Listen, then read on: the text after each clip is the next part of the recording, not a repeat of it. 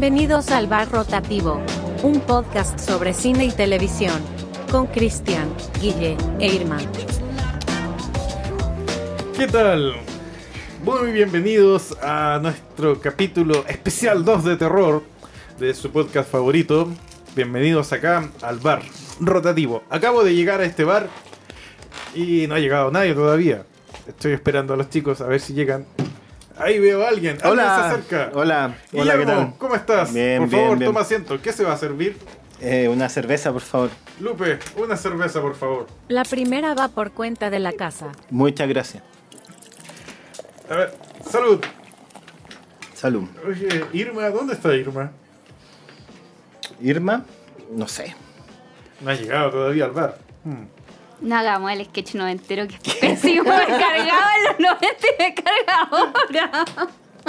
Por favor. Bueno, sí. Ah, alguien está tocando el timbre. Oiga, mm, escucho el timbre.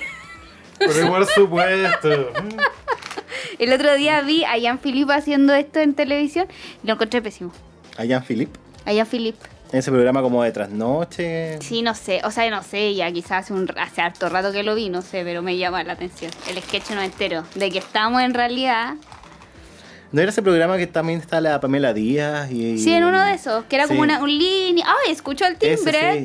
y era como el profesor Rosa, sí. Y llegaba con Don Carter Sí. y ya, sí. Sí, Era típico. Bueno, bienvenida a nuestro bar. gracias. Salud. De nuevo, salud. ¿Qué se va a servir? Lo que ya estoy tomando es eh, cerveza sin alcohol. Perdón, No bebo. perdón. ¿Cuál es la gracia de tomar sin alcohol? Que no puedo beber. ¿Por qué? Pues- ¿Caíste en el alcoholismo anteriormente? Sí, estoy en rehabilitación ya. eh, llevo 200 días sin beber. ¿En serio? Sí. ¿Por qué? ¿Qué condoro te mandaste que tuviste que irte a rehabilitación? Niño, por Dios. Estoy súper en deuda. ¿Qué onda tomabas y te ibas a comprar? Tomaba y salía a chocar auto. ¿Chocar autos? Extremo. Sí. ¿Chocaba autos con un auto o así nomás? No los chocaba Ah, con los mi cuerpo. Con mi cuerpo. Me abalanzaba sobre los autos. ¿Para qué? ¿Pensabas cobrar un- Un una seguro, demanda? sí. Un seguro. Claro. Seguro. ¿Y ¿Te resultó? No, por eso estoy acá. con una cerveza sin alcohol. O sea, Ah, todas las el veces que lo hiciste no resultó. No. Bueno, más, mejor suerte para la próxima entonces. Voy a intentarlo con otra sustancia. Lo importante es intentarlo. Sí, nunca hay que darse por vencido, hay que seguir tus sueños. Gracias. Mm. Bueno, ¿cómo están chicos? Bien, poco. Estupendo, estupendo. ¿En serio? Sí. ¿Qué han visto últimamente? Ah, ya, mira. Ya. Esta última semana terminé de ver con mi sobrino chico de 8 años Minecraft modo historia en Netflix. A él le gustó mucho. Eso puedo decir. Y él juega Minecraft. Él juega Minecraft y a él le gustó mucho. Bueno. O sea, logró el efecto que buscaba Sí. en el público objetivo, que Objetivo, buscaba. sí. En, la, en, la- en los- en las tías no. Las tías no tanto, pero igual estaba entretenido, no era tan fome. ¿Y cómo era? ¿Como ¿Es como un formato interactivo? ¿Cómo, Sí, pues, es un formato ¿Tú inter- elegí- ¿qué, qué eliges? Igual, yo no creo que podáis elegir mucho, pero eliges cómo. eliges algunas cosas, cómo reaccionas frente a algunas situaciones, cosas que puedes buscar, en qué orden las buscas. Que claro, para 8 años es como una aventura increíble. Y para la tía más vieja, no tanto. Entonces, em, eso. Y hay ocasiones en donde yo, por ejemplo, decidía cómo empezaba el siguiente capítulo Ah, ok. como la podía elegir. En el siguiente capítulo empezaba yendo a rescatar a Juanita versus Juanito. Entonces tú elegías uno y solo veías el rescate de Juanita, que era el que hacía tú. Perfecto. Y el de Juanito lo hacía otra persona. Claro. Pero también, eh, ¿vale la pena volver a repetir toda la historia para poder elegir cosas distintas? No, son súper largos los capítulos. si el niño quiere hacerlo, adelante. Pero la tía no lo va a hacer Pero una la tía vez, no lo va a hacer No va a hacer un nuevo. playthrough. que los capítulos son como de una hora y media. Es como una película. Cada capítulo es una película. Claro, es largo, largo. Son largos. Entonces, incluso lo vimos en varias tandas, como... Por lo menos en cuatro ocasiones vimos Claro, porque, Minecraft. porque además tú no puedes ver como la duración completa. No, pues no te deja ver la duración completa. Vais como viendo a partir de tus decisiones. O sea, tus decisiones van. Sí, te va mostrando y es lo que es. Ahora, como- no es como, no es un Bandersnatch que a veces llegaba como a espacios sin salida, no, siempre va avanzando. Ah, siempre hay un final más o menos. Más o menos. Siempre O sea, se siempre completa esta película. ¿Cachai? Como en Bandersnatch había espacios como finales muertos entre medio, aquí se acaba, no sé qué. No, esto no, esto siempre va avanzando, pero uno va eligiendo como por qué rama te vais, pero siempre llegas al final. Bueno, ¿y son cuántos capítulos, más o menos? En la primera temporada 5 y en la segunda 5. Y yo vi la primera temporada y espero que mi sobrino no se entere que hay una segunda temporada. Bueno, pero está, está, está- Por lo menos tiene una cosa como interesante, por lo menos de elegir una que otra cuestión. Sí, Y. para los niños está muy Exacto, entretenida. es como un punto de intermedio entre los que les gusta mucho jugar videojuegos, cabros chicos, y que ahora pueden como entrar al mundo de las series a partir de Sí, Minecraft sí. modo historia. Minecraft modo historia. Muy sí. bien. ¿Y Cristian qué ha visto esta semana? Eh, vi 13 vidas. 13 vidas. La película del Amazon, aquella en que relata el suceso de la caverna en Tailandia, donde quedó atrapado un, un curso de... Ujú. Un equipo de fútbol, Un ¿no? equipo de fútbol de Mm. niños. Entonces la caverna se inunda y ellos quedan atrapados y hacen todo un operativo en que traen a ciertos eh, buzos rescatistas eh, ingleses para poder salvarlos. Y eh, supuestamente es un hecho real. Que de hecho, curiosamente, dos años antes de esta película, había salido un documental que fue producido por, me parece que Nat Geo. Y que era uno de los documentales que iba a ir, claro, al Oscar. Al final no fue. Pero tuvo mucha buena recepción y buena crítica. Y dos años después hacen la película. Esta, Que básicamente toma el punto de vista de la historia de, de los rescatistas ingleses. Que ahí tienes a un eh, Viggo Mortensen con Colin Farrell. Hijo Mortensen. Mira esa dupla. Sí, y, y bueno, y Viggo Mortensen está súper flaco, eso lo noté. Mm. Igual está viejazo. Igual. Sí, pues sí, tiene su edad. Tiene su edad ya, sí. Si ya tiene cuántos, 60. Más o menos. Está estupendo. Y, y esa cuestión igual me percaté sobre la edad. eh. No sé, ahora me estoy fijando más como en esa cuestión, la edad de, de los actores. Mm. ¿Cachai? Porque hubo toda una generación que de hecho todavía sigue siendo como de minos, ¿cachai? O de jóvenes eh, héroes y están todos llegando a los 60. Mm. Todos Sí, tienen 59, 57, 60 y no se les nota. Como por ejemplo eh, Johnny Depp. Eh, 60 casi. Ah, O sea, pa- pa- claro, para el imaginario que uno tiene de 60 es verdad. claro. Para la idea que uno tiene de 60 es cierto. Pero es que los dineros, los dineros, cuando los dineros se invierten en la cirugía, en las pieles, Johnny Depp tiene 59 años. yo, yo creo que... Pero igual se el-. Va a llegar a mayor 60 y significa está- que, que está- Johnny Depp ya, ya está en la tercera edad. ¿Cachai? Ay, ya. No. Técnicamente No, significa eso, en no, los no, 60 no, no, parte de la tercera edad. Sí, es cierto. Empieza el... Mira, Significa que un año más Johnny Depp es parte de la tercera edad. Mira, o sea, tiene descuento en el metro. Oye, pues, paga menos, si quiere venir a Chile paga menos en el metro, es mira verdad. es un- estos gallos es se objetivo. conservan así como quieren por cirugías, cremas, personal trainer, eh, nutriólogo, nutricionistas, perdón. Eh, y todas esas otras Sí, cosas, po. Pero tienen casi 60. Es como Keanu Reeves. Keanu Reeves tiene 58. No, pero es que Keanu Reeves es inmortal. Pero tiene 58. Pero es Y, 58 verdad, este- y parece, son- y parece de 28, porque Keanu Reeves es otra cosa, es inmortal. Pero, pero incluso además del tema como de, de la apariencia, es verdad que si uno lo piensa ya son, sí, po, Son tercera edad. son tercera, claro. claro. Están estupendos los gallos. No, claro. se Ojalá yo tuviera la plata que tienen ellos para hacer Ojalá, esas cosas, sí, sí. sería bacán. Es como en la misma onda. Eh, Nicolas Cage, por ejemplo, tiene 58. Hoy Pero ¿eh? ese, a ver, no, tengo que verlo, porque igual yo siento que Nicolas Cage siempre se ha visto mayor de la edad que tiene. A ver, no, tengo que verlo, ¿dónde está? Sí, búscalo. Y te das cuenta como que toda esa generación ya está llegando a la tercera edad. Matt Dillon debe tener 60 también. Pensando Eh. en como por. Me acordé de La ir de la calle. Sí, igual que Ben Affleck. A ver. No, esos gallos no están tan 60. 50. Ben Ben Affleck tiene 50. Matt Damon, sí, Sí. me parece Son que. más jóvenes. McDillon debe tener 60. Tiene 58. También es la misma Ah. generación. Es lo mismo que Tom Cruise. Sí, pues nuestro ya hablado Tom Cruise. Tom Cruise tiene 60. Tom Cruise Mm. ya está en la tercera edad. y hace películas de acción. Y no parece nada de 60 El otro día se años. subió un avión. No tiene 60 años, tiene cuarenta y tantos, quizás tirando para los 50 coquetamente, pero Tom Cruise tiene Coqueta. 60 años, representa 60 años Tom en su Cruise película. no, po. No. O sea, ya tendría que tomar papeles de anciano, si fuera Es así. que- Igual una persona a los 60 años no es anciana. No, en- y además en Hollywood, en Hollywood, En Hollywood sí. el anciano pero- es como de 80 para arriba. El anciano ya es como Morgan Freeman, eh, Robert De Niro, eh, ¿para qué hablar del Anthony Hopkins? Es como el ultimate anciano de Hollywood. Que además actúa súper bien de anciano, porque eso por eso obvio, es como... obvio, porque a, a los otros no le seguís dando pega una vez que Eh, superan. Es increíble Anthony Hopkins, cómo se mete como... Misma generación también en Robert Downey Jr. Tiene 57. Pero Robert Mm. Downey Jr.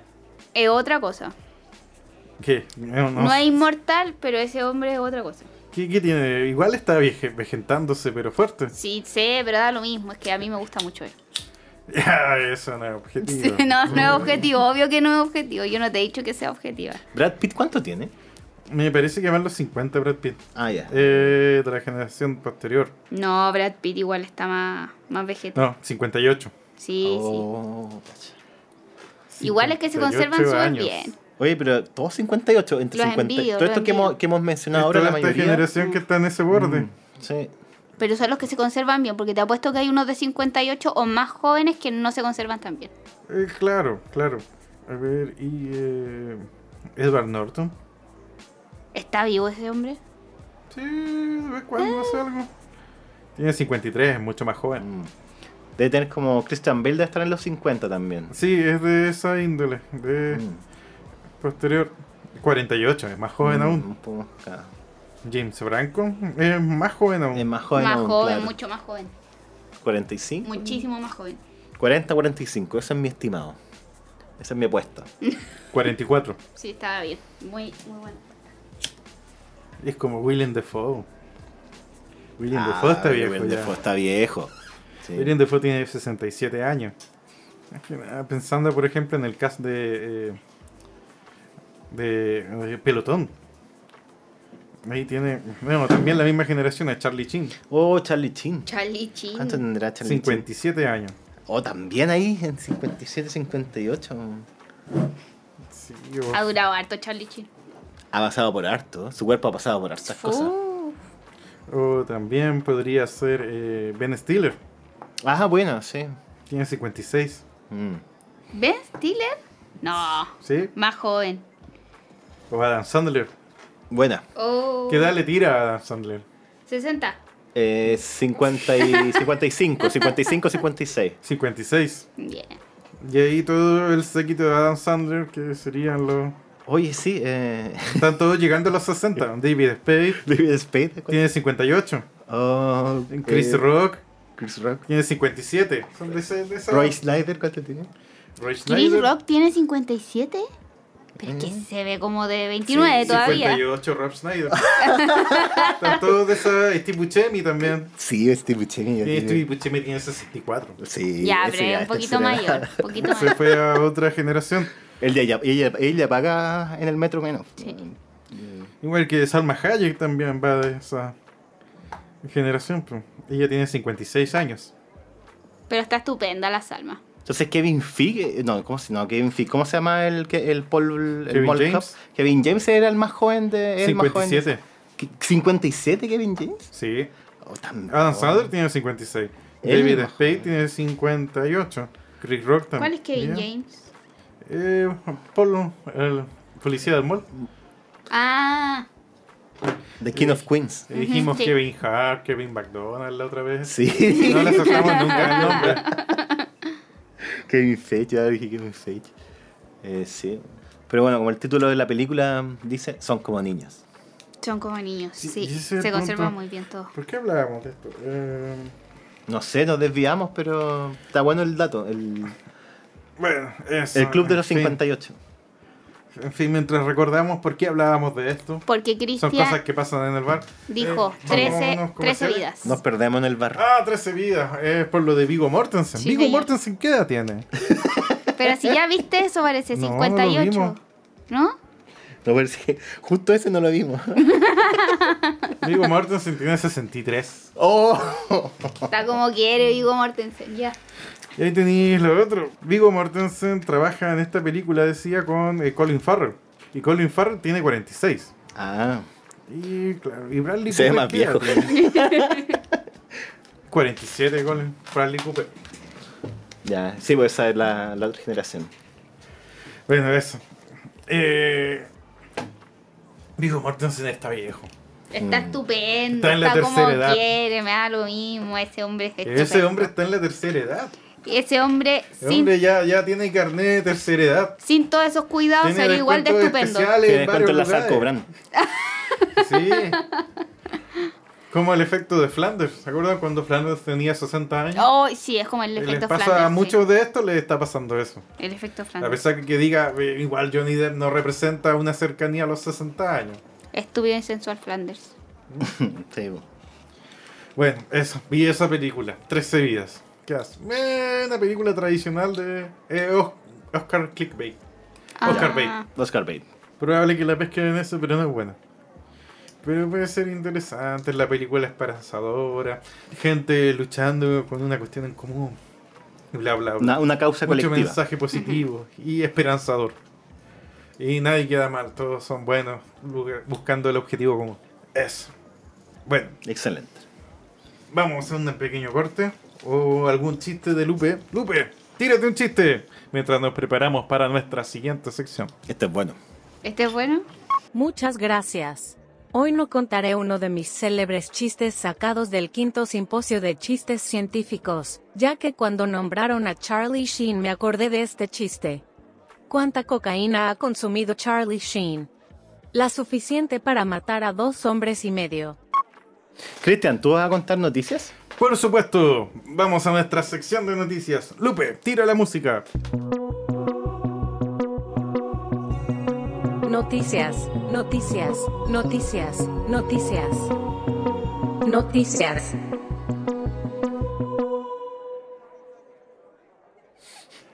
Chicos, les traigo noticias. ¡Eh! Noticias. No, no sé si las leí. Llegaron las noticias a la ciudad. Bueno, se reveló. Ustedes saben que a ver, parece que a fines de mes, año, va a salir el nuevo remake de Hellraiser. Ah, sí, un súper. reboot completo. Sí. Que de hecho participa en el guion eh, David S. Goyer. Ujú. Que lo conocerán porque ha participado en varios guiones, principalmente con, con, con, con Nolan. Ya. El Caballero de la Noche, él estuvo involucrado. Buena. Ah, y le gusta Hellraiser. Sí, de hecho van a hacer un reboot de Hellraiser. Ya. Y él lo ha estado propagando y lo está escribiendo, lo escribió él. Ya. Y, Bueno, que... y lo que se dice es que este, que de hecho, eh, me parece que va a ser producido por Hulu. Ya. Y ha obtenido la calificación más alta en el sistema de edades de Estados Unidos por su alto contenido No en sangre y desnudos. NC17, ¿estamos hablando de NC17? No ¿Esa lo calificación? sé, no lo sé, la noticia no me trae tanto detalle, tendríamos Vamos que investigar. Eh, Lupe, ¿puede verificarnos la información? Excelente. El reboot de Hellraiser salió el 7 de octubre por Hulu y obtuvo calificación R. ¿Quién dirige esta, este reboot? Está dirigida por David Brackner, quien es responsable de La Casa Oscura. Ya. ¿Tienen expectativas? ¿Van a verla? Supongo que sí. Eh, yo la voy a ver, pero no tengo expectativas. No. ¿A, ti cómo te gusta el terror? No me gusta el terror, me da miedo. No creo que la veas entonces. Si tú me dices que la vea, la voy a ver. Vela. La voy a ver. ¿En serio? Qué fácil. Es súper fácil. En realidad, me obligaron a ver, me obligaron a ver mm, hace muchos años El Exorcista. Y la vi, no daba tanto miedo, pero yo no quería verla. Ah, En otras noticias, eh, se revela el verdadero motivo por el cual Schwarzenegger no estuvo presente en Depredador 2. Ok, ya. ¿Y por qué no estuvo? ¿Podrían adivinar cuál fue? por plata. De hecho, Plata. un productor Número uno, plata. empezó a desclasificar ma- mm. material respecto a la película y dio la declaración, el productor John Davis explicó el motivo real por cual Schwarzenegger no retornó a la película. Ya. Básicamente, él declara que mira, todo el contrato se vino abajo por más de 250 mil dólares. Eso es lo que dijo Schwarzenegger. No pasó más de ese número. decía el jefe de 20th Century Fox. Y Arnold, de hecho, quería un número mucho más alto. Por supuesto. Más que 250 mil dólares. Entonces, ¿qué dijo Arnold? Váyanse a la chucha. Y se fue a hacer eh, Total Recall. Oye, pero espérate, le, iban a pagar 250 mil. Él quería 250 mil Más. más. Más. El límite que dijo 20th Century Fox, Ya. 250 mil. Ah, ya. Igual para ser una superestrella de Por esta- eso contrataron a Danny Glover. Claro, po, ¿cachai? Mucho más baratito. po. Y a Rubén Blades también. Y a María Conchita Alonso. Barato. po. Barato. Por pack. O sea, esos tres te sale Schwarzenegger. Claro. En la mitad de Schwarzenegger. Llamaron a otra gente, a ver, hazme un pack. No, no Una gente de, actores. Eso, eso, sí. Ah, Después- hazme un pack. Mira, tengo esta plata, hazme un pack. Quizá era el mismo representante. Así, Sí, ¿no? el mismo Así que ya te representante. cambio un Schwarzenegger por eso. le tengo estos. Sí. Le tengo estos actores en reemplazo. Bueno, esta noticia salió por el estreno ahora de Prey. Película Prey. que viene a revitalizar toda la saga de Depredador. Que yo creo que... ¿Vieron Prey? No. No. ¿Qué pasa, chicos? Las tareas no los dejan... Sí, sí, la vida es muy intensa. Eh, ver, ver.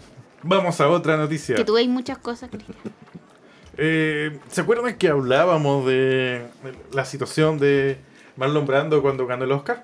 Sí, sí. Eh, Bueno, resulta que la Academia de Hollywood pidió disculpas 50 años después a la actriz indígena que rechazó el Oscar en nombre de Marlon Está Brando. bien, ya. Está bien. ¿Cuál- encima, ¿Qué, qué, qué culpa tiene la ella? Sí. Yo siempre he dicho que lo encuentro un acto muy interesante ¿eh? en el contexto que hayan hecho eso. Era algo que nadie, nadie hacía. No. En ese momento nadie lo hacía. Y claro, al final se... Igual esa noticia Pero ya es vieja para esta semana, hay que decirlo. Porque Sí, eso sí, hace sí, dos semanas ya. Sí, pero no la habíamos tratado. Igual Ah, ya, quedó ya. pendiente, como lo mencionamos en los primeros capítulos Ah, del podcast. ya. Eh, quedó mente, eh, justamente después de que salió el podcast, de hecho, salió esta noticia, o al mismo tiempo. Entonces nos faltó comentar al respecto. Que básicamente ella se quejaba sobre el trato que daba la industria a los aborígenes americanos. Y ahora la, eh, la academia, haciendo mega culpa, eh, materializando el perdón y el reencuentro, hicieron que ella, Little Fedor, participara en un evento en el Museo de la Academia, en cual se va a hablar sobre el- aquel famoso incidente y la representación del pueblo indígena americano dentro del mundo audiovisual. Y eso va a ser justamente el 17 de septiembre. Y pásenle una platita también. Yo creo que debe estar, deben estar pagándole algo por esto. Quizá. Claro, sí.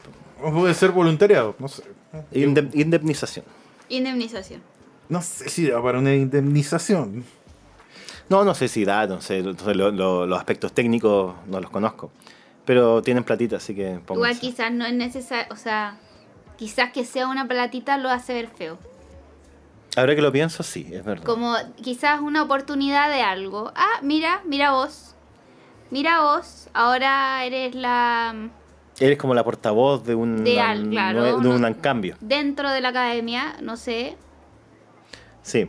Le da visibilidad pública, que es como Mm. algo que la platita no puede... O sea, No. lo puede comprar, pero no siempre puede ser exitosa haciéndolo. Mm, Esta noticia puede estar acorde a los últimos tiempos. ya. La doble de la reina Isabel II anuncia su retiro, tras 34 años con apariciones de TV y cine.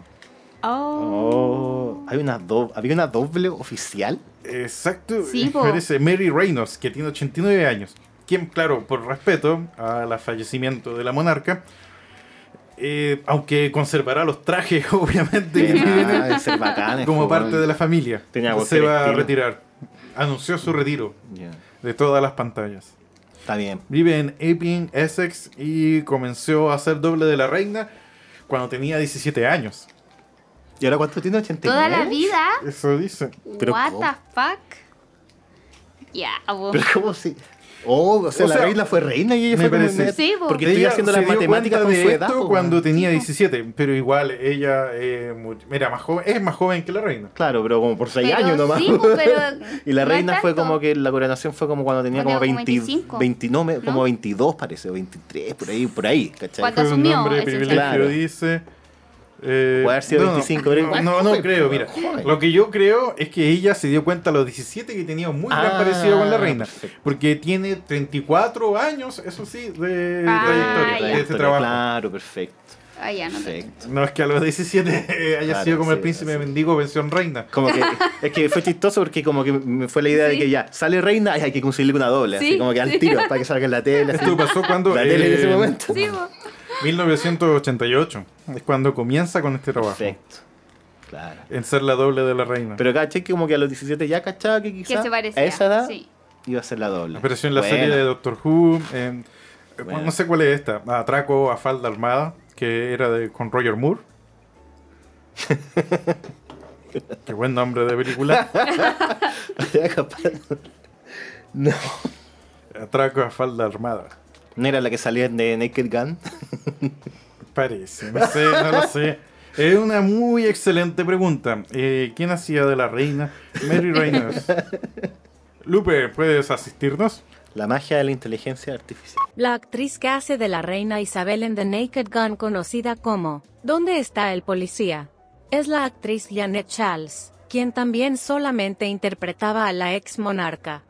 Bueno, nos despedimos. Ese fue nuestro segmento de noticias.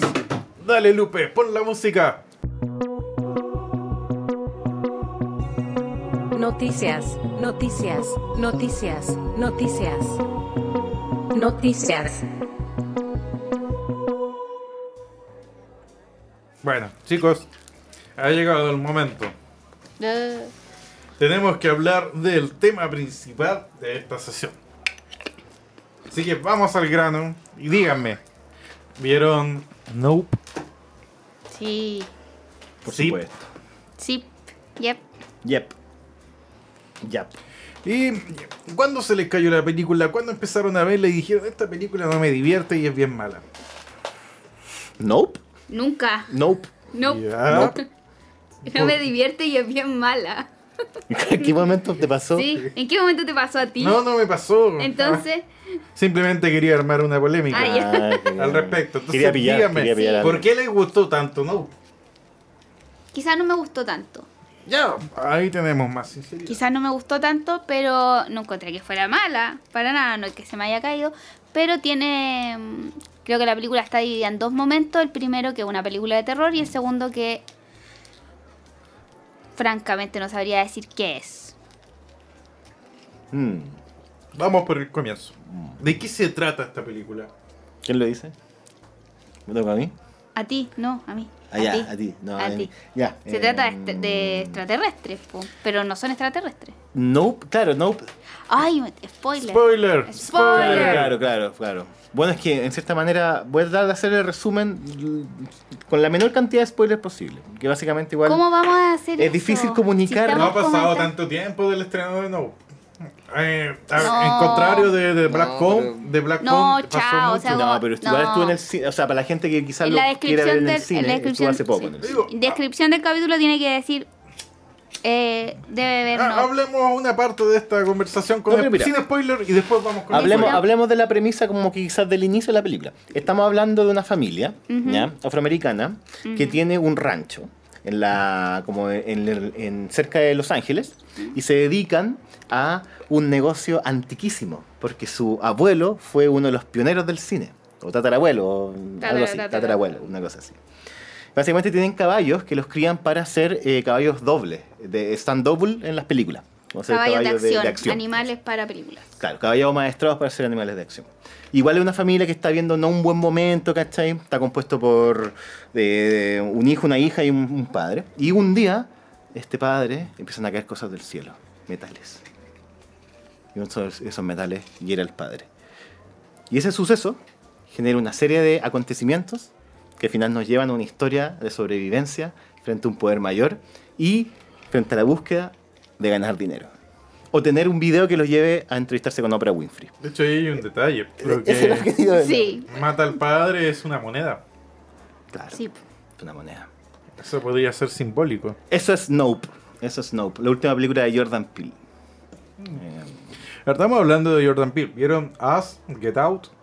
yo vi Get Out. As no la he visto. Vi Get Out también. ¿Qué les pareció Get Out? Comparación. ¿Cuál es su favorita de Jordan Peele? Mm, De las dos que vi, que he visto, eh, Nope. Me gustó más esta también a mí.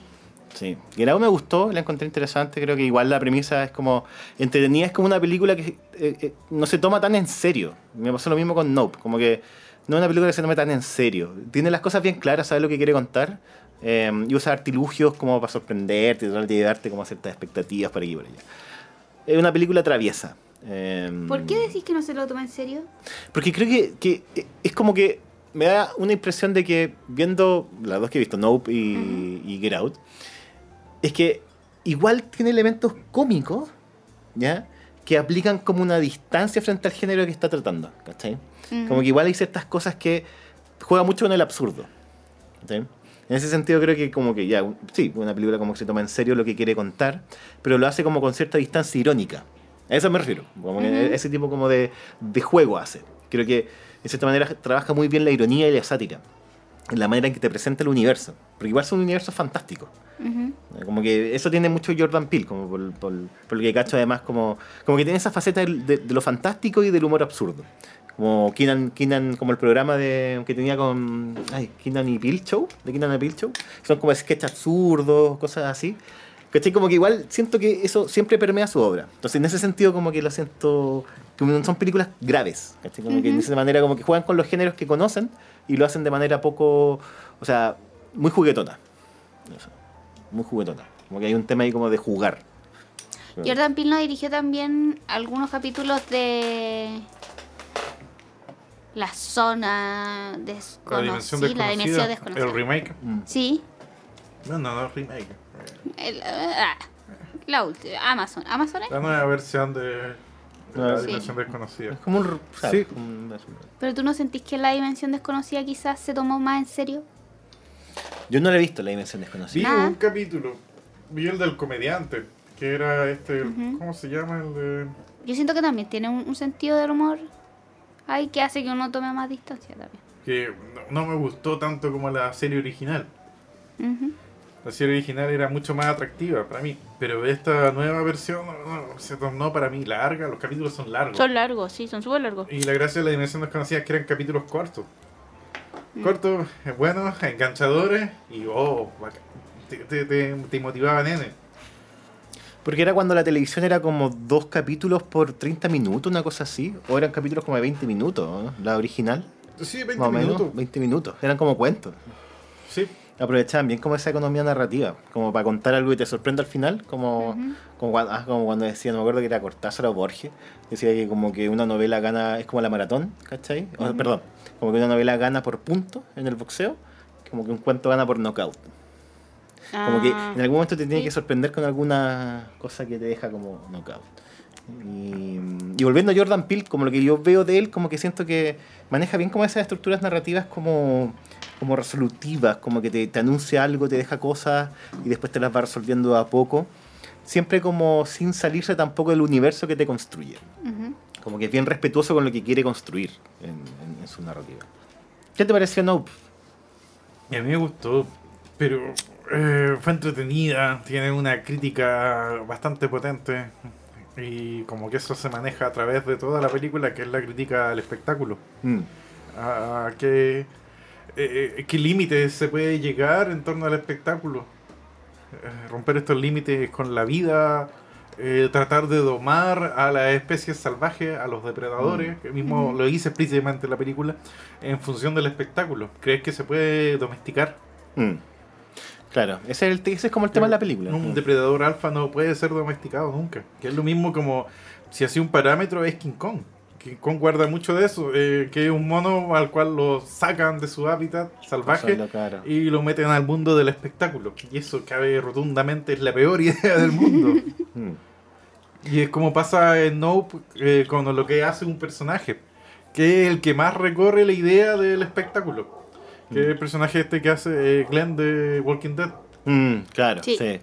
Que, que- claro, como para dar contexto, él es como dueño de un rancho que está cerca de la, de la casa del rancho como de estos maestros de caballo. El rancho al lado. Claro. Mm. Y tiene ahí como un negocio que están haciendo, pero además este personaje, el que hace eh, eh, de Walking Dead, tiene también como un- una historia pasada, que además en la película es como una de las primeras escenas que aparece. Como también como un trauma con respecto a la vida en espectáculo. Sí, y ahí está el comienzo de la película, que es fuerte. Es súper fuerte. La escena de Gordy y el sí, chimpancé, sí, sí. que está matando brutalmente a uno de, los, de las actrices. Claro. Y está este niño escondido viendo toda la escena. Claro, pero la película nunca como que te, te- Es que es interesante porque, bueno, no sé si cabe como dentro del terreno del spoiler, si es como la primera escena de la película, quizás sí, no lo sé. Pero... Es la em, primera escena de la película. Claro, como que al tiro te tira como una. mm, No sé, como una. Una anticipación, una premisa, como ya una escena muy fuerte, donde tú más o menos ya cachai, ya es un set de televisión, eh, al parecer había un programa grabándose y quedó esto, ¿cachai? Mm. Como que hubo, efectivamente, porque también veía ahí como el animal amaestrado como apareciendo.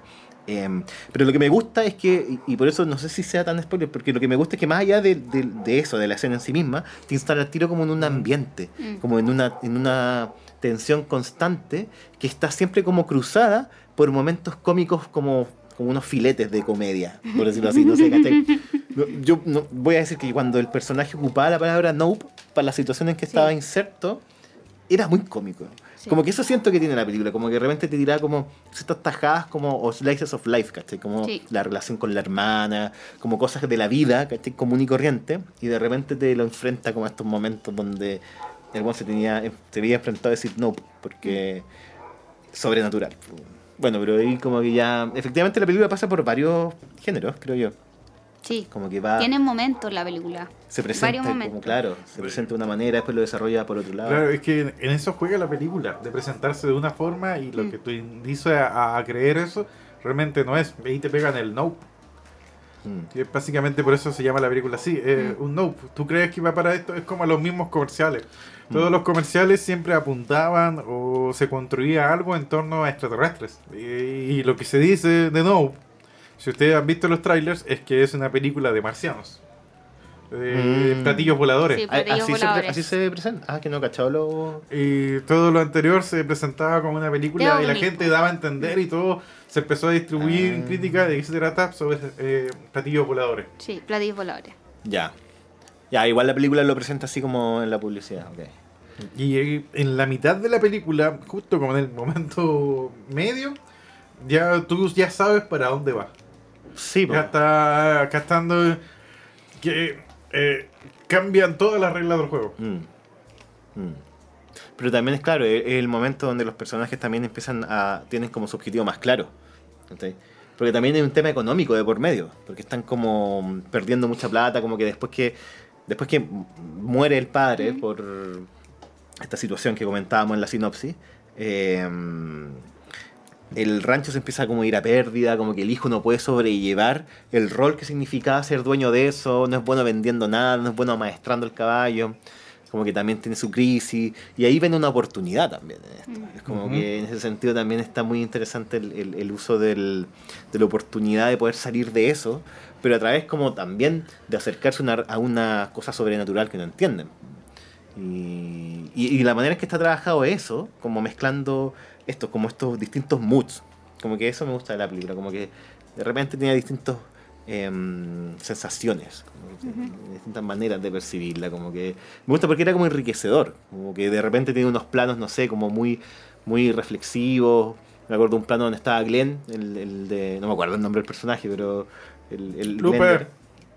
Eso, por favor. El personaje interpretado por el actor surcoreano Steven Yeun, conocido por ser Glenn en The Walking Dead, se llama Ricky Yup Park. Y como que la cámara se le empieza a acercar o se empieza a alejar. Creo que se empieza a alejar. Y hay una música soña- sonando mientras él recordaba lo que había pasado. Mm. Eh, tiene también como esas cosas, esas como cuestiones medias como eh, reflexivas. Eh, Chica, ¿qué te pareció a ti? ¿Qué es lo que más rescatas de la película? Quiero, quiero escuchar tu opinión Estoy, es que desde, estoy desde el arte. Desde el arte. Pero, pero tú eres nuestra experta de arte. No soy la experta del arte, no. Tienes más bagaje que tú, que no, yo, que no, Guille, que los no, dos juntos en arte. nada, nada, no. Yo no tengo nada. Por favor, no hay, no hay necesidad de modestia. Me tenía mucha fe, Cristian. Eh, me gustó, no, me gustó mucho, me gu- pero insisto, son en algún punto cambia completamente el tono de la película y eso hace que pierda su impulso inicial de ser una película de terror. mm. Eh, yo insisto, soy muy miedosa y, y yo tenía miedo. Tuve, estaba con la luz apagada y la tuve que prender. Miedo. Y después de pasar ese punto en que cambia el tono y cambian quizá un poco las circunstancias también de nuestros personajes, se acaba el terror, po. Pese a que eh, toda esa parte también tiene que ver con la resolución de la película. Y eso, eso no me gustó tanto, pero siento que de alguna u otra manera igual tiene una eh, tiene una relación con lo anterior. Como que no, no suelta tampoco tanto lo anterior, pero cambia mucho el tono y siento que es abrupto. Sí. Ah, ¿Sabes qué? Yo noto ese cambio de tono. Es brusco, sí, Es brusco. pero no me desagrada. Y eso igual es extraño. Porque en sí tú puedes decir quizás oh, son dos películas en una, porque hay un punto en que cambia Sí, todo. Cambia el tono y cambia quizá el sentido de la película. Pero eh, no me desagrada. Me funciona perfecto. Ya, sí. A, a ti te funciona perfecto, pero Hay quizá... otras películas en que funciona horrible. Eh, suponte, no sé, Mm. como Los Cuatro Fantásticos, la última, que son dos películas en una. Hay un momento en que pasa algo y cambia completamente. ¿Mm? Eh, pero en Nope eh, se- se- parece algo orgánico. Que funciona bien dentro de la naturaleza de la película. ¿Cuál, fue- cuál es el momento donde tú sentiste que como que la película así como que marcó así como un, un cambio? De hecho, hay una división de capítulos, ¿no? Sí, hay una división de capítulos. Mm, Es cuando... Es después de que está la lluvia de sangre. mm. Y se van, incluso yo diría, ellos se van, tienen una pequeña conversación afuera, hasta ahí yo llegaría. Como mm, cuando finalmente deciden volver. Mm. Y ahí se acaba eh, la película de terror, de miedo. Ahí ya no da más miedo, ¿cachai? Y ya entra en otro tono. Igual también tiene que ver con que nuestros personajes decidieron enfrentar Mm. esta, este, Mm. Claro, tomaron como este una objeto, decisión, sí, por tomar una decisión frente a lo que les genera miedo. Yo, yo creo que sigue siendo una película de susto. Una película que da susto, que te provoca tensión fuertemente. Porque, por ejemplo, hay una escena cuando el personaje de eh, Kaluuya ¿cachai? va al, al, al, a, a- al- esta cuestión, a la granja, ¿cómo decirlo? Al, Al rancho vecino. al rancho del Mm. vecino. ¿Cachai? Que es el personaje de. Este, bueno, de- del chino de, de Walking Dead. Del oriental, perdón. Creo que sí es asiático. Asiático, lo que Ya. sea. Políticamente correcto, muy bien. Americano, asiático-americano. Asiático americano. Ya, voy a buscar el nombre del actor mejor, gracias. Sí, Lupe, sálvame. Ya te va a salvar el tiro. Steven Yan nació en Seúl, Corea del Sur, y se crió en Estados Unidos. Él llega a este rancho y se da cuenta que no hay nadie. Y en ese momento Mm. en que está el gancho aparece esta cosa. Sí. aparece bueno. esto. Y eso es un momento igual que es bastante tenso. Sí. Y ahí, como hablaba, ¿cier- y ahí entra en los parámetros del terror Lovecraftiano. Es que hay un terror eso, cósmico. sí, hay algo de eso, sí. Sí. Sí. Sigue No, siendo y- terror, pero es como la inmensidad o el hecho de luchar contra algo que es prácticamente invencible. No, y, la- y sabéis que hablando de eso, y quizás metiendo un poquito en el ter- un poquito en el terreno del body horror, la concepción del sistema digestivo ¿ah? de la y eso también, como te lo mostraba, era tenebroso. era, bien- era bien Eh, tenebroso. eh, pero no ¿En tenebroso serio? en el sentido de horror. pero yo lo encontré sino, pero grotesco a la vez. sí. ¿En serio? ¿Qué cosa? Es que yo no, como- es que yo no sent- ah, ya, yo, yo que soy miedosa, a mí jamás, a mí no me generó esa mí- sensación, me me dio la, generó ¿sabes qué? La, sensación. la sensación que me generó ese espacio, porque además mostraban como una especie como de escotilla cuadrada, por así sí, decirlo. sí, pues, pasando fuertemente Sí, ahí. Buena eh, a mí eso me daba una sensación como de que era eh, como un juego infantil, entonces como que llegó cuando finalmente eh, vi eso como que me empezó a sacar, ahí me empezó a sacar de, del Mm. espacio de terror. Es que Y eso creo- justo antes de la cuestión Mm. de la lluvia de sangre. A- Al Mm. comienzo te empieza esa cuestión a desconcentrar. Tú no entiendes qué es lo que es. Y esa es la gracia. Claro, Aparece el- desde el comienzo de la Sí. película. Es Es la segunda escena. Sí, De hecho, Y- aparece, disculpa, aparece cuando la No imagen le de. tienes miedo. Pero cuando ya empiezas a entender qué es, empieza a surgir el miedo. Mm. Mm. bueno, a mí esa era una de las cosas que me sacaba. Sí. Como que yo siento que los gritos Yo creo que esa era la intención. me... Que es descontextualizarte o extrañar. Los gritos ¿Cachai? igual están cuáticos, encuentro yo. Los gritos a mí me generaban más... Sí.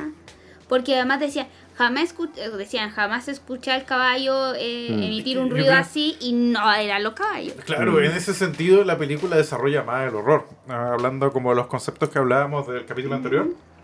En el sentido de que cuando ya logras saber qué es, se torna horroroso. Mm, Sí. Porque sabes lo que está pasando cuando muestran esa especie de escotilla con el viento. sí. Y ahí entiendes los gritos y entiendes todo lo que está pasando. Es que es divertido porque mientras más real se va haciendo la criatura, por decirlo así, más, más la Spoiler, película. spoiler. Sí, sí. Sí. Mientras. Sí, yo creo que hace rato ya estamos en el Ya, terreno sí, fue, hace como ya 10 fue, minutos ya pusimos sí. el aviso. Bueno, ahí vamos a ver, vamos a tener que ponerlo bien. Eh, cuando ya la. mi- Mientras como más real, entre comillas, se va haciendo la criatura, cuando uno más va entendiendo qué es, ¿cachai? Como que la película vira del terror y empieza a virar más hacia como otro terreno. ¿cachai? Ujú. Y como mientras más real la criatura, menos terror. Sí. Más, bueno, es lo que, lo que creo que decís, pues, como me- más acción, como, como que está muy marcado narrativamente también como el cambio en el tono de la película. Sí. Como que es coherente también como con la idea de que ya efectivamente incluso esto ya no se tornó un tema de la toma, ¿cachai? De sacar la buena toma, la invitación a ese personaje bien carismático, el personaje que era director de foto, Mm. eh, montajista de, de imágenes de Sí. depredadores. Sí. de documental de animales. Eh, claro, como aquí se convierte en otra cosa, se convierte como una, casi en una aventura incluso. Mm. Hay un plan, hay una cuestión que hay que seguir. Como que efectivamente el tono de la película va de acuerdo con el hecho de que ya, ya hay que enfrentarlo. Eso, me gustó como también como, de cierta manera, como el, el- tono que va variando, porque la película tiene varios tonos. Sí. De hecho, tiene un tono también muy especial en la escena cuando, nuevamente no me acuerdo el nombre, pero el Glenn de Yo- Walking Dead no, recuerda, llama- recuerda cuando era niño y, le, y vio la, la- Se llama Steven Yeun. Steven Yeun. Eso, es cuando el personaje Steven Yeun recuerda Sí. la, su pasado. Em, ahí también hay un tono muy brígido en esa escena, es como un... Sí, y eso es, eh, o sea, no tiene no tiene directa relación con lo otro, pero dialoga muy bien con el terror Claro. de lo que está pasando en los ranchos. po. Claro, incluso te da como contexto para entender para dónde va la película. Sí, o cuál es como un poco... Y el error también del personaje. Ujú. Después volver a cometer un poco el error porque quizá en ese momento se confió de que él... A él no, ¿cachai? Él Mm. era, era, era puñito. Era el puño, sí. El puño del Sí, amigo. El puño del amigo. No era el... Ah, te voy a matar. Sí. No. Eh, pero eso pasa con los instintos primales, animales. Y aquí en este caso, y lo otro que quiero mencionar de la película, que también me, me gustó esa relación, que hace como entre mm, el mundo de los animales terrestres y los extraterrestres. Al final igual están dominados por las mismas domi- eh, como instintos primales. No los podéis domesticar. No podéis domesticar la imagen del extraterrestre. No podéis domesticar la imagen del extraterrestre. Y al extraterrestre. Y al extraterrestre. O sea, porque no- el- no- en no este se caso, puede- spoiler, en este caso el extraterrestre era como un paracaídas. No, no sé. Era una criatura maravillosa. Un, un paracaídas muy lindo, pero parecía un paracaídas. Era como. Sí, como una meba. eh, Es como. No, ¿Cómo se llaman estas cosas que te pican y amoníaco? Como una Medusa. medusa. Como una medusa, pero del cielo. Mm. Era como una sábana cortada, era muy lindo, pero Como una medusa, pero eso es como. Yo insisto la idea del horror Lovecraftiano. Oye, tenemos que salir del Con- terreno de los Con spoilers. el trabajo Ahora, contra Hay que los salir, dioses, ah. sí, ahora libre de spoilers. De místicas, spoilers. pero místicas ancestrales. Como todo ese mito de la criatura del comienzo de los tiempos. Mm. Para mí, más que extraterrestre, yo lo vi como un ser eh, mitológico perdido. Algo así.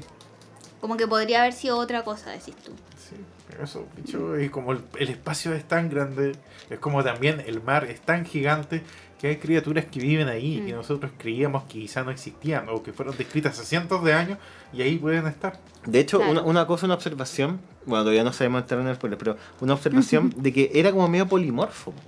o sea, no sé si era polimorfo o no, pero en el sentido que igual la nube, porque la idea es que había una nube que no Sí, cambiaba po. nunca. ¿Cachai? En esa nube que no cambiaba nunca, se movía. que nunca se movía, yo entendía de que no era solamente de que la, esta criatura estaba ahí, sino que además podía generar esa nube. Tipo, ¿cachai?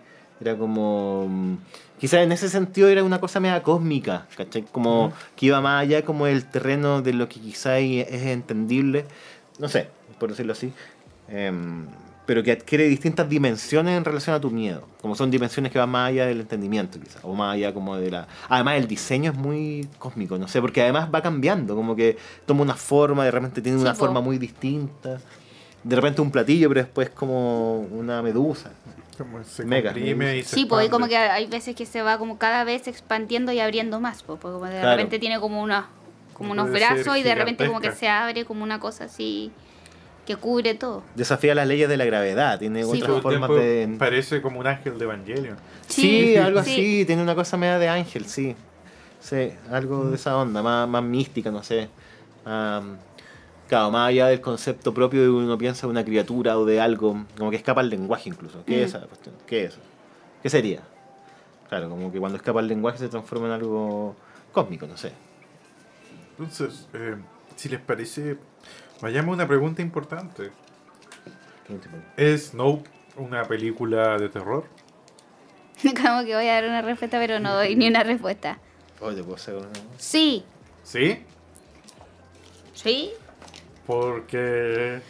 Pese a todas las otras cosas con las que dialoga y todos los otros tonos que tiene la película, igual parte y la gran parte de la película, o sea, una, la mayor parte de la película está en este espacio como de el terror, el miedo, el suspenso, lo desconocido, la incertidumbre y se siente, pues, ¿cachai? Y no tiene que ver solo con esperar o ver que aparezca un ser increíble por sobre las colinas, pues, sino que también tiene que ver con la situación de los personajes que están por perderlo todo, que se pueden comer a sus animales, que están muy aislados porque viven en un lugar lejos de la ciudad, en, en donde en donde pese a que no hay luz, la- las noches son claras.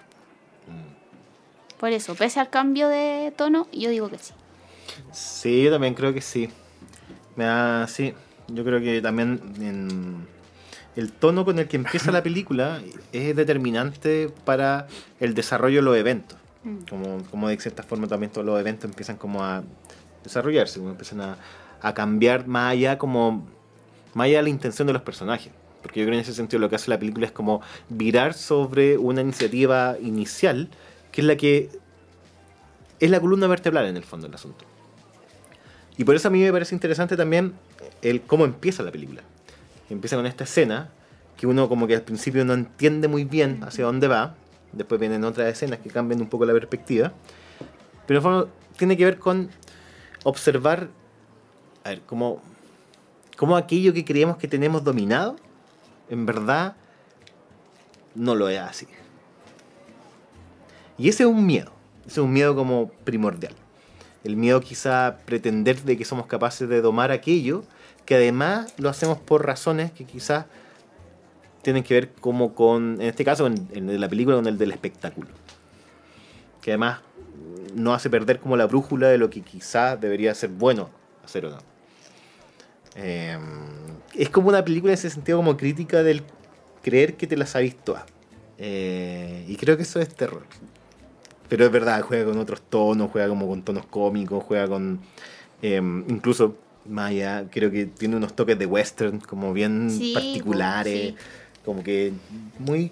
Una pincelada así. Flashes. Pero sí, pues, yo, yo creo que de todo eso, hablando como en esta suerte como de concepción de qué género es esto, cómo más o menos los géneros se conforman, la cuestión, no sé. eh, lo primor, la columna es, es la intención del terror. Y, y cómo se construye a partir de eso. Bueno, entonces eh, estamos de acuerdo en que Nope es una película de terror. Sí. Muy bien, llegamos a un acuerdo. Esto es bueno, hay que celebrarlo. Eh, Salud. Salud. Salud. por el- pa, pa, pa, pa, pa, pa, pa. Igual, en un momento en la película pensé que el tema iba a ir para el tema del agua. No sé por qué. No. Como que, como que la criatura quería agua, no sé, alguna wea así. Pero no, en verdad, nada que ver. Porque era como todo desértico igual. Era eh, súper desértico. Y me recordó mucho el Valle Central, de, Sí. en verano especialmente. Sí. La Valle Central de Chile. Eh, ¿Qué otra película les parece similar Nope? ¿Creen que tiene... hay como alguna similitud, alguna corriente a la cual pertenezca? Yo igual encuentro que está basada en Spielberg. Un poco. No, no sé Sí. si pasa en verdad, pero tiene unas cosas que me recordaron mucho a... ¿Tiburón? Es que como al tratamiento del suspenso igual. Porque igual es una película que tiene elementos, como decía, tiene elementos de terror, se enmarca en eso. Pero la manera en que está construida de repente las escenas de suspenso me recordaron un poco a... em, eh, como al, al de Spielberg. No sé, como quizás en el tratamiento de cámara, la manera en que está como el ritmo. Eh, ah, una cosa que me gusta mucho Jordan Peele. eh, en ese sentido como que quizás lo relaciono con, Spielberg, no sé, pero son como... técnicamente son muy buenos. Encuentro como que me gusta la manera en que te cuentan con imágenes. Jordan Peele yo creo que es muy bueno para contar con imágenes. Y eso también se devela como en la manera de, de trabajar el suspenso, como... eh, ahora, ¿qué película me recuerda? No sé. Eh, yo creo que es bien única igual en ese sentido. No. A ver, Sí. A mí no me recuerda nada, pero me pasó que es difícil eh, como armar una idea en torno a esto, pero cuando salió Get Out, hablaban mucho como del cine, del cine mm, negro, de la gente negra, ¿ya?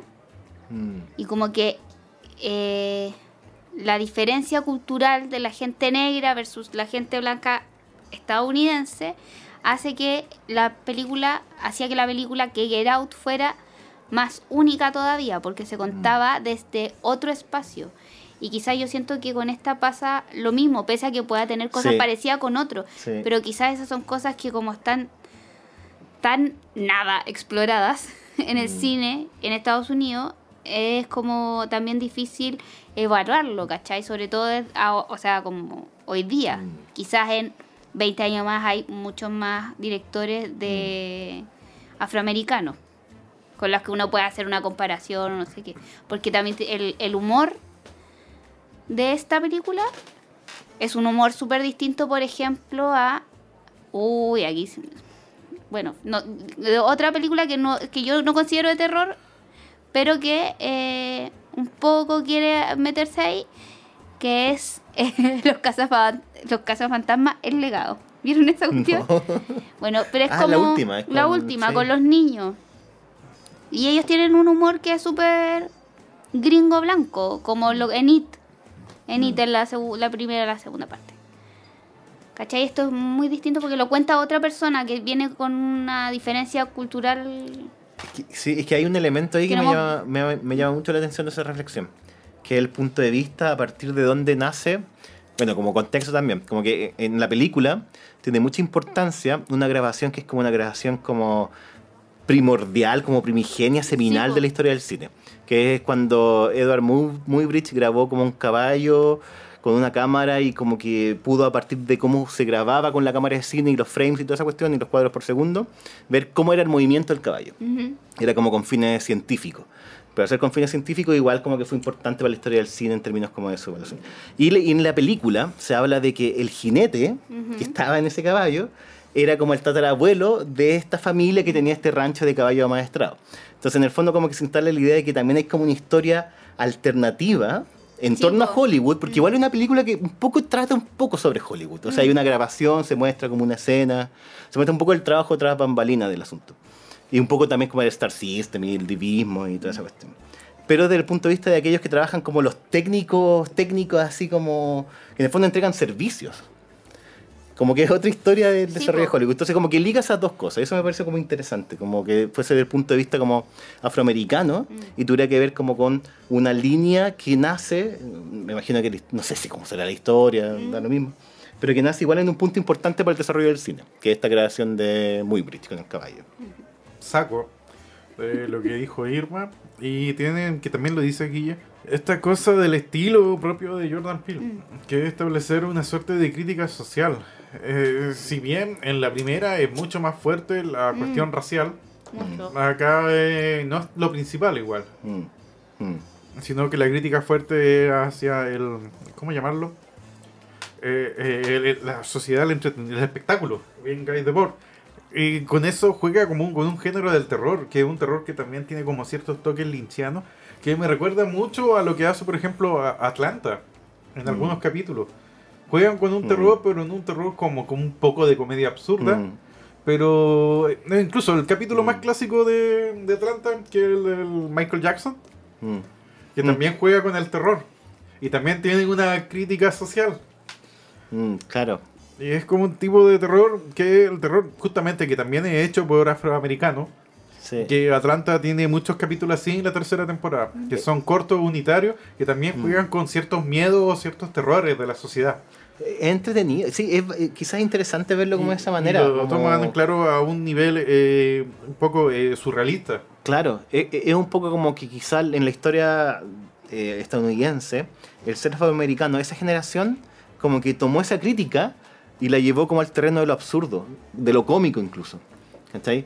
Como de lo. Y un poco también el hip hop, yo creo que tiene mucho como de una mirada irónica también sobre las cosas. Bueno, hay, ciertos, hay distintos tipos de hip hop, básicamente es gigantesco la- el abanico de género.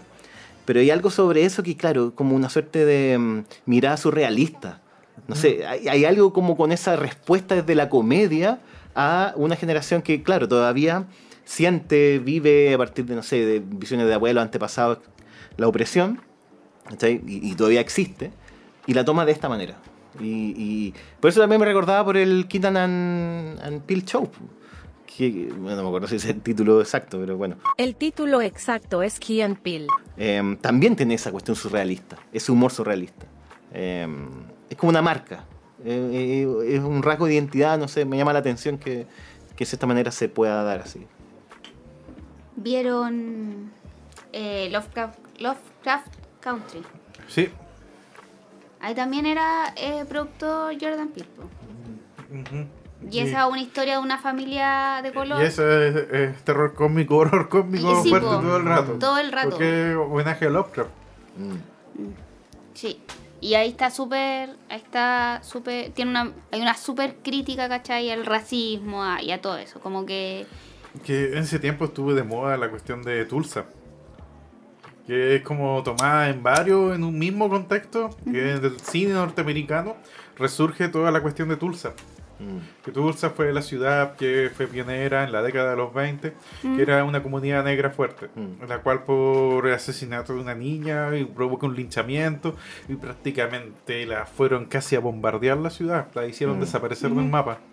Sí, y fue había como- profesionales negros, de Mm. color, Fue en los años 20, 30, por ahí, ¿o ¿no? entre, antes de los 30, fueron De los los 20 y tantos. 20 y tantos. sí. Y eh, Tulsa también lo toma, me acuerdo en ese contexto, eh, eh, Watchmen, fuerte. Sí, sí. Y lo toma también después, el mismo año, Lovecraft Country. O el año siguiente. Es que además Lovecraft Country fue justo después del... Serie que fue cancelada. No fue cancelada, yo vi que era una sola temporada. No, sí va a seguir. Iba- ¡Oh! ¿La cancelaron? Sí. ¿Por qué? HBO Max, que cambio. ¿Quién es esa gente? Eso era súper buena esa serie. Mm. Es súper buena.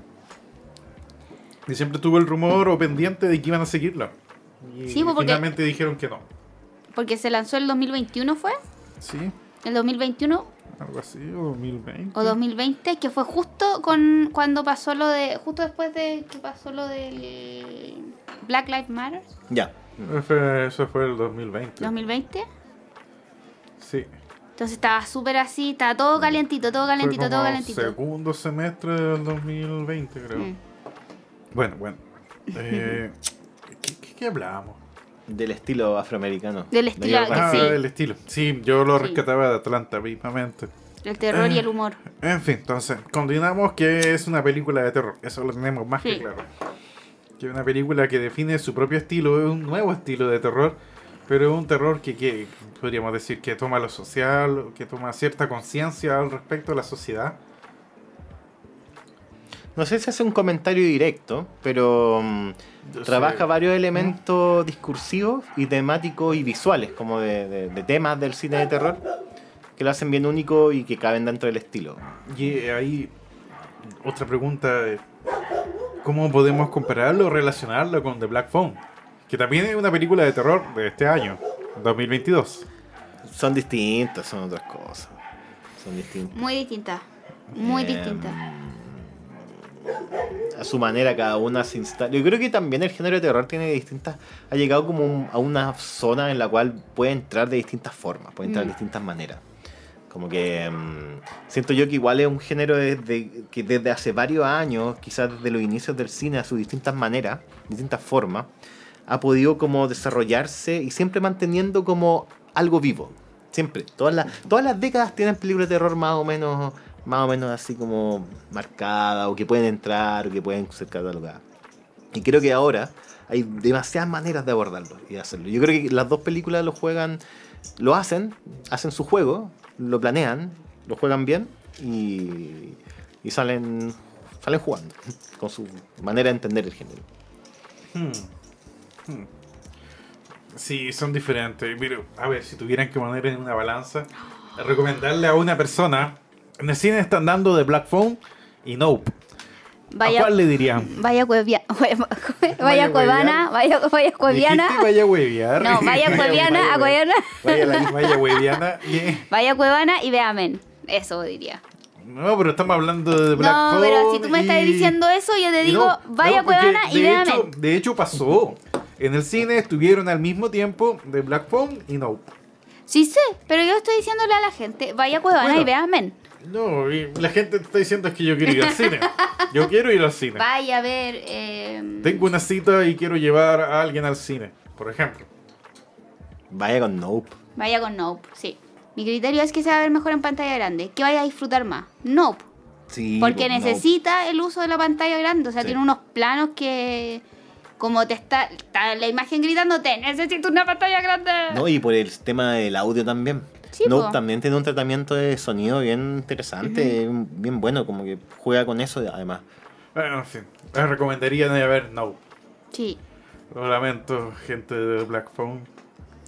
No es vuestro Pero día. Black Phone es una muy buena película. Sí, tiene lo suyo igual. ¿Por qué tienen que A competir? Cristian no le gusta. A ¿Por qué? Cristian ¿Qué no. qué- Cristian- qué- qué Ah, hace la porque- competir? ¿Qué Porque ponía esta cara así. Como, como, en serio, ya. No, no, yo, yo estoy de acuerdo. Sí, sí. Sí, sí. Ay, mentira, no te gustó. Pero sí es verdad. ¿Qué, qué, qué no me gustó? ¿Qué, No qué sé, dije? yo creo que no te gustó. ¿Qué dije yo? ¿Qué- qué- Nada, no has dicho nada. Yo creo que no te gustó. La Irma cree, yo, Irma, cree que tú, Cristian, no, no le gustó la- tanto la película. ¿Cuál? Black Phone. Ah, no, no, eso dije, no, no me gustó tanto. Pero sí creo que es una muy buena película de Coming to Age. Bien. Pero no una buena película de terror. Oh. Pero obviando el género, ¿es una buena película? Ah, ya, listo. Este no le gustó. Si estuvieran agotadas las entradas para Nope, eh, le diría cómprese una para The Black Phone. ¿O está no? bien, está bien, sí, está bien, está súper bien. Es válido. Es válido, súper válido. Bueno. Entonces llegamos a eso. Nuestra conclusión es que eh, Es una muy buena Nope película. es una muy buena película. Vayan a verla al cine si es que pueden y contemplenla. Contempla. Dense el tiempo. Tómense un café y eh, hablen sobre la película después de verla. Después de la. Sí. Vamos a un corte. Muy bien, acabamos de volver. ¿Cómo están? Antes de que... Bien. Bueno, terminamos esto. Para terminar este capítulo me gustaría hablar sobre algunas pocas otras películas de terror que han salido este año.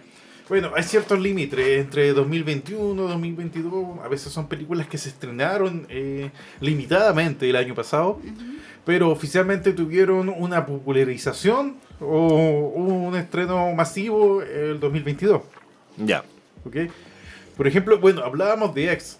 X Mm. fue una película del verano de 2022. Y ahora en septiembre, de hecho, van a sacar la precuela, que es Pearl. Que es uno de los villanos, una precuela, una historia más antigua de uno de los villanos, cuando era joven. De estos dos ancianos que viven en la película donde se graba la porno. Mm. Eso, Recuérdanos qué película era esa. X. Ex. X de Ty West del 2022. Bueno, y otras cosas que salieron que fueron las malas. Por ejemplo, ese remake que hicieron de Firestarter, Ah, sí. que también salió a comienzos de este año, que era muy malo, pero malísimo. Firestarter fue una película Ojos de Fuego, le pusieron en español. Que era de los 80, me parece, que trabajaba una muy joven Drew Barrymore. Que era la historia de una niña que tenía poderes sobre te- te- tele- telequinéticos que podía generar fuego. Entonces sus padres la están eh, cuidando más que nada para que la empresa que prácticamente la originó, que la creó, eh, no la puedan raptar y hacer cosas malévolas con ella. Era como una piromante. Exacto, una piromante. Muy buena palabra. bueno, esa pasó sin pena ni gloria. Y bueno, y hay otra que es La Gran Masacre en Texas, el remake que hicieron, Mm. que también fue distribuido por Netflix. ¿Lo pudieron ver? Mm. No. Yo ahí tengo una curiosidad. Yo me parece que he visto comentarios muy malos sobre esta película, pero igual quiero verla para saber qué tal. Sí. Pues Si, si alguien tiene una opinión o puede indicarnos algo sobre ella, por favor, siempre recuerden nuestro correo. bar.rotativo.podcast.gmail.com Estamos muy deseosos de escuchar vuestros comentarios, como también sus opiniones, sugerencias, admiración y otras cosas. Todo lo que quieran. Exacto. Trataremos de responder. Igual nuestras vidas son muy ocupadas. Uf. Bueno, otra es Estudio 666, que también fue una película de terror. Que esta comedia, parodia de horror de los Foo Fighters. Mm. ¿La vieron? No. Chicos, No. ¿qué pasa acá? Te digo que me dan miedo las películas de terror. Bueno, es la historia de los Foo Fighters que quieren grabar un nuevo disco y ya no se les ocurre nada. Entonces, eh, arriendan una casa. Espérate, ¿con los Foo Fighters? Son los Foo Fighters. Los Foo Fighters Dave haciendo de los Foo Fighters. Ya. Eh, Pero esto, esto es como una cosa así como esa película de Tenacious D, donde conocen a Satán. Sí, pero Teenage D siempre fue un personaje. Sí, pero para que me... O sea, no era Frank Black y... no, pero para que me... Pero estos son los Foo Fighters haciendo de los Foo Haciendo de Fighters. los Foo Fighters. Que quieren tener un nuevo disco y necesitan ideas originales. Entonces van a esta casa donde se convirtieron asesinatos. Hace mucho tiempo. Onda como, no sé, los asesinatos de la familia Manson. Y prácticamente había un culto en esa casa que cometió los asesinatos. Entonces empiezan a aparecer cosas y empiezan a trastornarse, principalmente Dave Grohl. Ahí que termina Dave Grohl, de hecho, crea una banda de metal satánico en la casa. que oficialmente salió el disco, que la banda le puso, me parece que Black Widow. No, Oye, Black no. Widow no. No. Lupe, haz lo tuyo. El nombre de la banda es Dream Widow. Otra película, Spray. También. Esta continuación que mencionamos de Depredador. Que también se enmarca dentro de los estrenos 2022 sobre terror. Otra más es eh, dos especiales que han pasado muy desapercibidas. No, tres que me gustaría pa- nombrar para finalizar. Una que vi es Hellbender. De hecho, es una película muy indie y hay algo extraño que me preocupó sobre ella. Mira, eh, trata de una familia, una madre y su hija, que viven alejados en el bosque, en lo más profundo del bosque, tienen una casa. La cuestión es que la madre es una bruja. Entonces tiene que hacer esta cuestión de pasar los poderes a la hija. Y también es una película que es coming of age. Los minutos finales de la película es una cuestión de horror, pero terrible, terrible, terrible, súper traumante. Hellbender. ¿Sí? Mm. Pero está hecha con una manufactura, pero más que indie. Muy que indie. Ultra indie. De hecho, esta película pasó por el festival de, me parece, de Mar del Plata. Y ganó un premio, me parece que para la actriz. La actriz es una chica muy joven que de hecho es la hija en la vida real de la madre. Que hace su papel en la película. Y de hecho el director de la película es también el papá. En la vida real.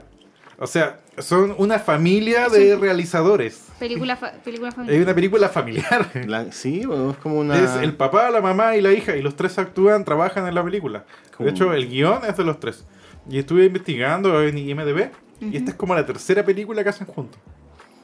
Wow. ¿Cómo se llama la película? Hellbender. Hellbender. Es muy indie, tiene unos efectos de mierda, pero CGI malísimo al comienzo. Pero después va a ir avanzando en la película y no te importa. Mm. Porque la historia funciona. Y, y me sorprendió. Tuvo un estreno en el 2021, pero en festivales. Ya. Y le fue bien. Y ya como oficialmente eh, viene Chador, la pesca y la empieza a distribuir ya en el 2022. Ya. En el verano fue.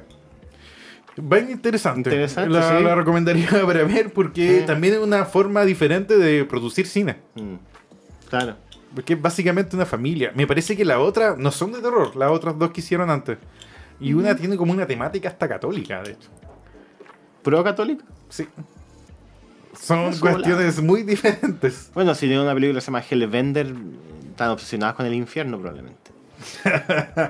Buen chiste. Ahí tiene que sonar una batería. Ja ja ja ja ja. La segunda es Hatchin. Me parece, es una película finlandesa que fue distribuida este 2022, que ha tenido una buena recepción de la crítica. Trata esta de una joven, una adolescente, preadolescente por ahí, que tiene una madre obsesiva, que la obliga prácticamente a... eh, la lleva a clases de gimnasia y la hace desempeñarse por el máximo. Y prácticamente la niña es víctima de abuso. Esas madres obsesivas que quieren que surja, surja, surja, surja. Entonces, ¿qué encuentran? Un día la niña encuentra en el, como en las cercanías de la casa, en el bosque cercano a la casa, encuentra un huevo. Y ese huevo se lo lleva a la casa escondida. La madre odia a los pájaros. Esta madre posesiva. Y lo empieza a criar. Y del eh, huevo se abre y sale un monstruo horroroso. Y el cual ella eh, empieza a alimentar, a cuidar, a esconder de los padres. Y el- esta especie de pájaro va creciendo, va creciendo y creciendo. Y no, no quisiera spoilear más de la película, pero toma cuestiones muy raras. Que el pájaro, en cierto modo, eh, empieza a tener un apego con ella, pero gigantesco. Y el pájaro empieza a tomar forma humana. Lentamente, de niña. Mm. Qué asco. Eh, Sí, eh, también tiene una tendencia pequeña al body horror. Sí. Y entre- interesante porque es una visión de terror ya totalmente muy europea, pero muy europea. Y tiene con los efectos especiales y también una crítica a la familia, a la sociedad, que podrían hacerle interesante de ver. Nuevamente, ¿cómo se llama la película? Esta es eh, Hatching. Hatching es cuando los huevos rompen el cascarón. El comienzo es como una especie de pterodáctilo, una cuestión así, pero después se va transformando. Es muy viscoso todo. Una película viscosa. Sí. Y la tercera, que esta película de Taiwán, que ya fue estrenada en el 2021, pero se adquirió popularidad ya con la distribución digital eh, este año, a comienzo de año, que es The Sadness. Que esta película de zombies eh, taiwanesa. Que, eh, eso es lo más curioso, porque es una película taiwanesa. Mm. Mm. Eh, no sé si han leído Cross. Esto es lo más cercano, de hecho esta película está inspirada en Cross, en el cómic. Ya, no. que esta especie de eh, Cross relata un nuevo virus tipo zombie, pero en vez de que la gente se transforme en zombies, se transforman todos en psicópatas, maso- masoquistas, eh, totalmente privados de sus facultades racionales. Y solamente pueden hacer sadomasoquismo. No, matan, violan, eh, torturan, Ah. torturan a unos o a otros.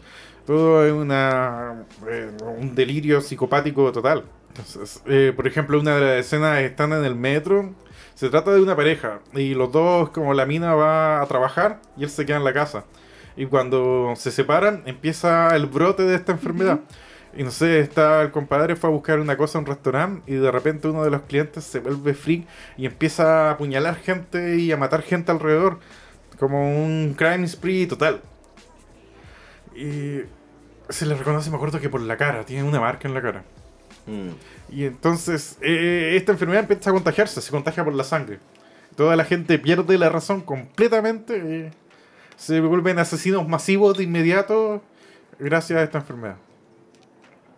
Y es muy Heavy. interesante. Bien fuerte, de hecho, la película. Esta no es una película donde hay un personaje que es como una doctora y anda buscando una niña. Mm, Entre medio de todo esto, ¿no?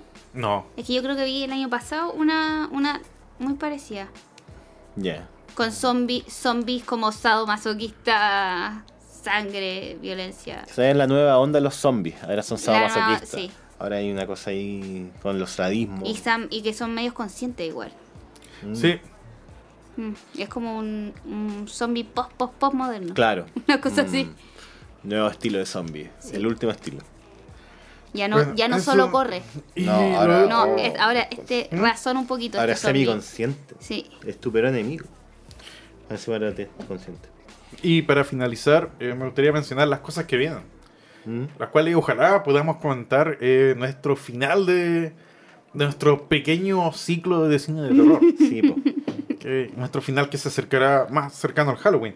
Más cercano a Halloween. Qué buena fecha. En septiembre se estrena la nueva película de Jeepers Creepers. A mí me encanta Jeepers Creepers. ¿Y cuánto van?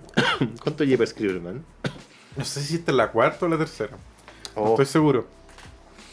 Bueno, también está el remake que iban a hacer de. No, la cuarta o quinta parte de Evil Dead. Que era Mm. Evil Dead Rise. Que estuvo anunciada mucho tiempo y ahora con lo que pasó en HBO Max no se sabe qué va a ocurrir. Pero Mm. ya estaba siendo desarrollada. Lo otro que estrenaron fue la precuela de La Huérfana. Mm. ¿Otra más? No, solo hay una. ¿De la huérfana? Sí. No, si hay, mo- hay más películas de la huérfana. Lupe. Lupe, ah. Irma se equivocó. Además de la precuela solamente hay una película de la huérfana, estrenada el año 2009. Ya me equivoqué. seguro que me equivoqué. Seguro que el ¿Por lugar qué? sí se equivocó. Bueno, eh, Hellraiser eh, se estrenaría a fin de año en Hulu, en teoría. Y la otra es Silent Slot, que también tiene un futuro incierto. Supuestamente se iba a estrenar a fin de este año, la corrieron para el próximo año y ahora está en como una dilatación eterna, que nadie sabe qué va a ocurrir. Y por último, la que ya se viene el 14 de octubre de este año, que es el cierre de la trilogía de Halloween. Ah, sí. Halloween Ends. Y de hecho es bastante interesante. Hay mezcla de críticas favori- favorecedoras y también eh, en contra de la segunda parte. A mí me gustó. Mm. Es que sigue siendo Halloween. Yo no estoy esperando que sea una película profunda, Claro. que me cambie todo. Y sigue siendo Michael Myers. Y ese final como fue fantástico de la película. No me lo esperaba. Entonces me dejó la continuación para ver cómo va a terminar esta trilogía. Muy bien. Eso sería entonces. eh, palabras al cierre. Palabra al cierre que el terror sigue vivo. ¿Qué me dice usted? Eh, claro, el terror sigue El vivo. terror sigue vivo. O sea, ¿Estamos teniendo un buen año de cine de terror? No sé si un buen año, pero por lo menos un año que te da distintas miradas sobre el terror. Y eso siempre es bueno. Irma. Eh, como miedosa que soy, eh, quiero decir que estoy muy asustada, pero muy entretenida con las películas de terror que estoy viendo. Que me ha recomendado Cristian y Guillermo. Eh, eso, gracias. Ok, y entonces, ¿cuáles son vuestras recomendaciones de la semana? Vean Lovecraft, Lovecraft Country. ¿Qué es? Esta es una serie, es una Country? serie que está en HBO Max. El año pasado la transmitieron por HBO y mm, está muy buena, entretenida, terror. Mira, qué bueno que me acordé que existía, la voy a ver de nuevo. ¿De, de qué se trata? Una familia afroamericana eh, mm, empiezan a descubrir que tienen cierta conexión con otra familia muy poderosa, como que tienen una magia inherente a ellos. Bueno, un personaje en particular de la, de la familia. Bueno, todo esto está también atravesado por, que está ambientado en los años 50, está atravesado como por toda esta cosa súper hiper racista. Entonces hay un terror muy mágico, pero también hay uno que es muy real, que es el de la gente siendo mala gente. La gente siendo mala gente. La gente siendo mala gente. Ya, entonces se trata de una familia que tiene poderes. No, uno de ellos en particular. ¿Como Y Encanto? empieza, no, pero es que ahí tienen que ir, a, ir averiguando cómo es que pasan esas cosas. No, yo no te voy a contar más. Ve la serie. Pero, pero, pero- Porque yo voy a ver todas las películas que tú me dijiste Yo con todo el vi. miedo. Con todo el miedo yo, que yo, me da. yo vi Lovecraft Country. Entonces, cuéntala tú. No. Esto es tuyo. No, pero es que es una súper buena recomendación. Véanla nomás, véanla, hagan caso. no. Bueno, si quieren aventurarse con saber poco, pueden saber mucho más viéndolo. Sí. Guillermo. Eh, no, para complementar Nope, vean The Key and Peele Show. Pueden ver en YouTube, pueden incluso ver sketches o capítulos de eso. Eh, me gustó la pregunta por el, el tipo de comedia que hay en Nope. Y creo que en ese programa, que es básicamente un programa de sketches, un programa de sketches donde Jordan Peele y no me acuerdo muy bien el nombre del otro, Michael Kay, Michael Keenan Kay, no sé, algo así. Keegan Michael Key. Hacen como sketches de distintas cosas que tienen que ver como con la cultura política estadounidense, tienen que ver como con la cultura afroamericana, y lo hacen como con esa distancia satírica que mm, está bien buena, me encuentro que está súper interesante. Eh, y como digo, pueden encontrar los sketches en YouTube, son cortitos. Los programas lo pueden ver también, creo que, bueno, salía en el FX, no sé si todavía estará o quién lo transmitía, porque en verdad yo lo he visto por internet, pero está todo ahí, así que si, le, si les llama la atención No por ese lado, yo creo que es una buena recomendación también como para reírse con... El programa es como del 2012 más o menos, como ese tipo de años. Bueno, eh, me gustaría recomendarles, si les interesa, hay un documental. eh, hmm, estoy pensando en cuál de las dos cosas voy a recomendar. Todavía no sé, no estoy seguro. Y se me acaba de ocurrir una tercera. ¡Ay, tan bueno, tan, tan ¿Tan eh, recorrido que es, Cristian! No, es que no cuesta decidir. Tanto bagaje, tanto bagaje. Cuesta decidir, es otra cosa. Usted me está. eh, me, me está ahí injuriando. No te estoy injuriando de nada, te estoy weyando. No. Sí, aprendí la diferencia entre calumniar, eh, difamar e injuriar. Son tres cosas diferentes. Tu gato de no está al concepto legal. El Quería- concepto legal. Exacto. Mira, mira vos. Sí, son tres cosas diferentes si tú vas a juicio por calumniar, por difamar o injuriar. Son tres cosas diferentes. ¿Cuál es la peor?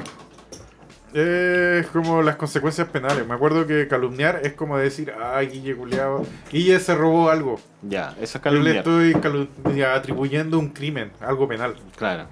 Eh, difamar es decir algo que me parece que tú no hiciste. ¿Ya?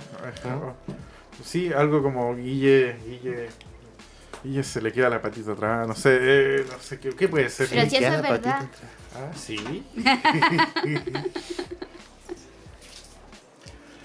Ah, como Guille, Guille fue un carrete, no sé, y se drogó. Ya. Guille alcohólico. Esas cosas que son verdad. sí, no- Ese- Todavía está entiendo la diferencia. Guille tiene eh, Oh. la piel eh, O Guille, rosada. Guille ¿no? fue al supermercado y no pagó por unos productos, sí se olvidó. Ya, eso es. Eso es difamar, Eso es difamar. estoy atribuyendo cosas malas. Ya. ¿Cachai? No, pues quizás sería Guille No sé. dijo que el Cristian Ah, eh, también, sí. Estoy hablando no mal de otra persona. sí, eso puede ser. Sí, Ya, y eso el último es eh, eh, injuriar. Sí. Injuriar, que te digo, a Guille le gusta Cas. ¡Oh! Eso es injuriar. Sí, No, yo creo que por eso te voy a ir preso. sí. Sí. cosas así, es como cosas que te digo cosas sobre ti que no son reales. Ya. Injuriar sería eso. O como a, a- a Guille le gustan los hombres. No tiene nada de malo, pero es mentira. Pero no, sé. es real.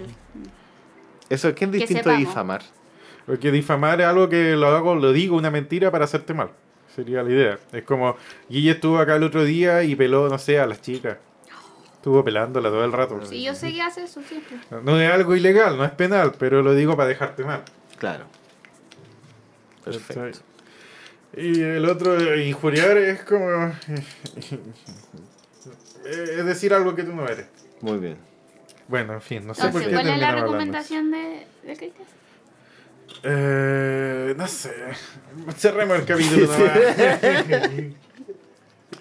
Ya. Muchas gracias Muchas gracias y Buenas corten noches. todo eso Nueva- y nuevamente por su por su cálida atención por escuchar esto. que estén muy bien. Hasta la próxima semana. Hasta la próxima. Chao.